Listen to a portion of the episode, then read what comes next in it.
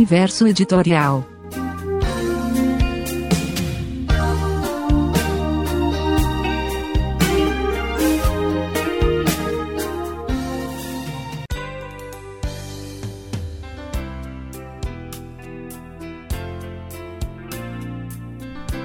Oi, pessoal!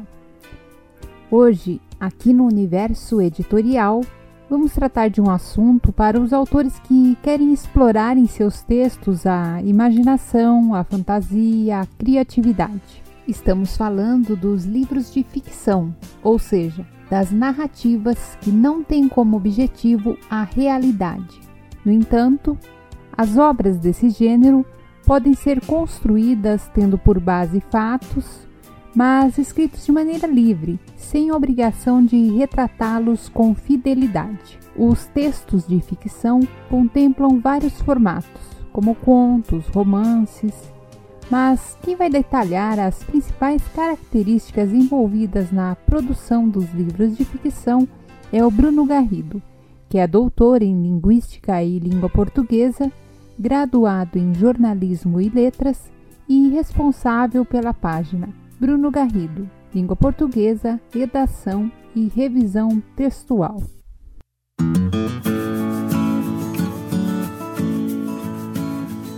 Olá, Adriana e ouvintes de mais um podcast Universo Editorial. Escrever um livro de ficção não é tarefa reservada apenas aos grandes escritores. Afinal, não é sempre que encontramos por aí profissionais com o talento de Machado de Assis Graciliano Ramos ou Clarice Lispector, entre tantos outros gigantes do mundo literário. Mas é possível que qualquer pessoa, independentemente de dom ou de talento, consiga produzir histórias interessantes e envolventes, desde que tenha organização, planejamento, foco e persistência. É um trabalho sério e complexo que requer dedicação e responsabilidade por parte do escritor.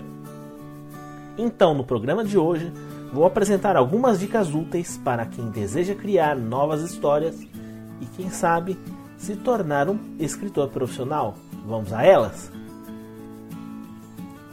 Primeira dica: escolha e estude um gênero.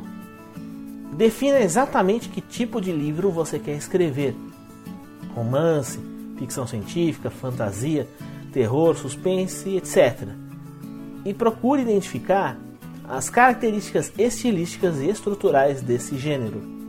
Leia outras obras para verificar como isso se dá na prática e também para buscar inspiração tanto para histórias quanto na forma de escrita.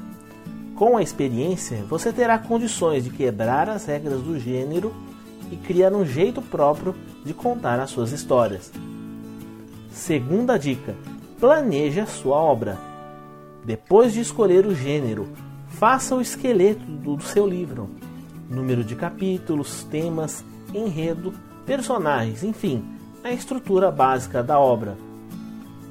Ainda que esse projeto de livro sofra mudanças ao longo da produção, é importante elaborá-lo e usá-lo como norte para se manter o foco naquilo que foi pensado no início. A falta de um planejamento correto pode gerar retrabalho, dispersões desnecessárias, atrasos, além de impactos indesejados no próprio conteúdo do livro. Uma obra confusa e desinteressante é o caminho certo para o fracasso. Terceira dica: escolha um cenário e situe o tempo. Toda história ocorre em algum lugar em um determinado momento, não é mesmo? Defina claramente o cenário e a ambientação de sua história e em que tempo ela vai acontecer, sempre levando em conta o gênero literário escolhido e o seu planejamento. Quando o cenário envolve locais existentes na realidade, é muito importante conhecer bem esse local ou, se não for o caso, fazer uma pesquisa cuidadosa para que se faça uma descrição fiel e adequada. Ou seu leitor pode estranhar caso encontre uma informação incorreta. Não se preocupe em criar um ambiente complexo e rico em detalhes. O principal é que esse cenário seja relevante e compatível com os objetivos propostos na narrativa. Quando se trata de uma obra inicial, o menos é mais. Quarta dica: crie poucos personagens interessantes. A criação de personagens é um ponto essencial na construção de uma boa narrativa. Por isso, evite se apegar a arquétipos já desgastados, como o da velhinha bondosa, ou do rico avarento, ou da jovem pouco inteligente. Também evite criar personalidades complicadas e difíceis de gerenciar. Nesse momento, volto a dizer, menos é mais. Nesse sentido, também é importante ter cuidado na quantidade de personagens. Como parâmetro, podemos adotar o seguinte princípio: quanto mais relevância tiver na história, mais voz e destaque ele terá. Se for um mero coadjuvante pontual, não precisa nem ter nome, dê a esses personagens um toque especial, uma característica inusitada ou um comportamento marcante, próprio. E principalmente, faça com que ele se pareça uma pessoa como qualquer outra, com qualidades e defeitos, mesmo que seja um super-herói, um detetive ou uma princesa. Tudo isso é para atrair a empatia do seu leitor e mantê-lo preso à história. Sem personagens cativantes, isso será uma tarefa praticamente impossível. Quinta dica: organize as ações e mantenha a coerência.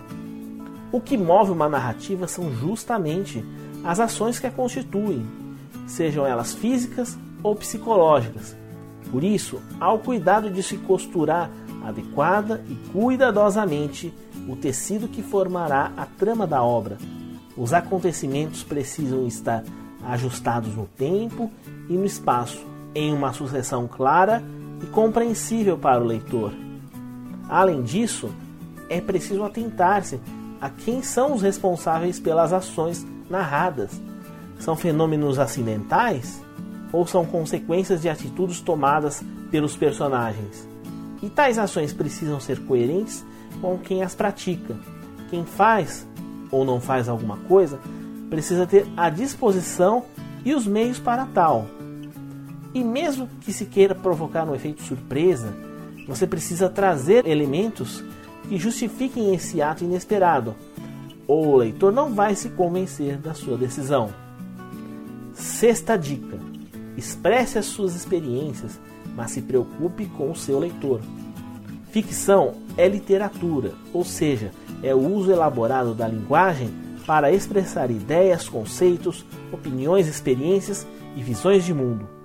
Quando esses elementos permeiam a narrativa, ela ganha força e autenticidade e será mais significativa para quem vai lê-la. No entanto, o desejo de inovar na escrita não pode negligenciar o contato com o leitor. Ele precisa demonstrar interesse e sentir empatia pela sua obra, ou, do contrário, ela será deixada de lado. Por isso, tenha em mente o público-alvo que deseja cativar e resista à tentação de querer demonstrar seu talento. Escreva uma obra que fale ao seu público para que ela, enfim, seja consumida. Sétima dica: escreva, escreva, escreva, mesmo que só um pouquinho por dia. Escrever um livro de ficção, como já disse no início, é um processo sério que requer planejamento e disciplina. Logo, você precisa estabelecer uma rotina diária para dar andamento ao seu projeto. Escreva sempre que tiver tempo disponível, mesmo que seja pouco. Nessa etapa, o importante é que essa rotina de escrita não se torne um fardo e contamine todo o processo. Escrever, antes de tudo, deve ser uma razão de alegria e de prazer. No entanto, Ficar longos períodos sem escrever pode atrapalhar seu processo criativo e diminuir o seu ímpeto para continuar a história. Planeje-se bem para que isso não aconteça. Oitava dica: revise, revise, revise. Ou então, peça ajuda profissional. A revisão é um processo crucial para avaliar tanto as etapas do projeto quanto o seu produto final.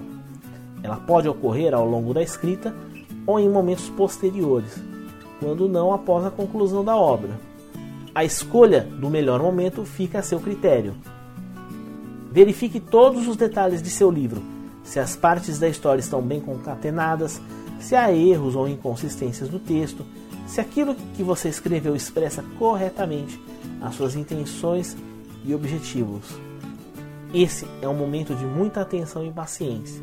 Dessa forma, é recomendável que a revisão não seja feita logo após terminar de escrever, mas depois de alguns dias, quando você já estiver descansado do texto. Com isso, será mais fácil detectar algum problema e corrigi-lo. Se preferir, contrate os serviços de um profissional para auxiliá-lo nessa tarefa. Ele poderá avaliar a qualidade geral de seu trabalho e se ele merece ser lido e publicado, além de sugerir correções e apontar caminhos para que sua obra se torne mais atraente para os leitores. Essas são algumas dicas que gostaria de apresentar a você que deseja publicar um livro de ficção. Espero que elas sejam úteis e sirvam como inspiração para novos escritores.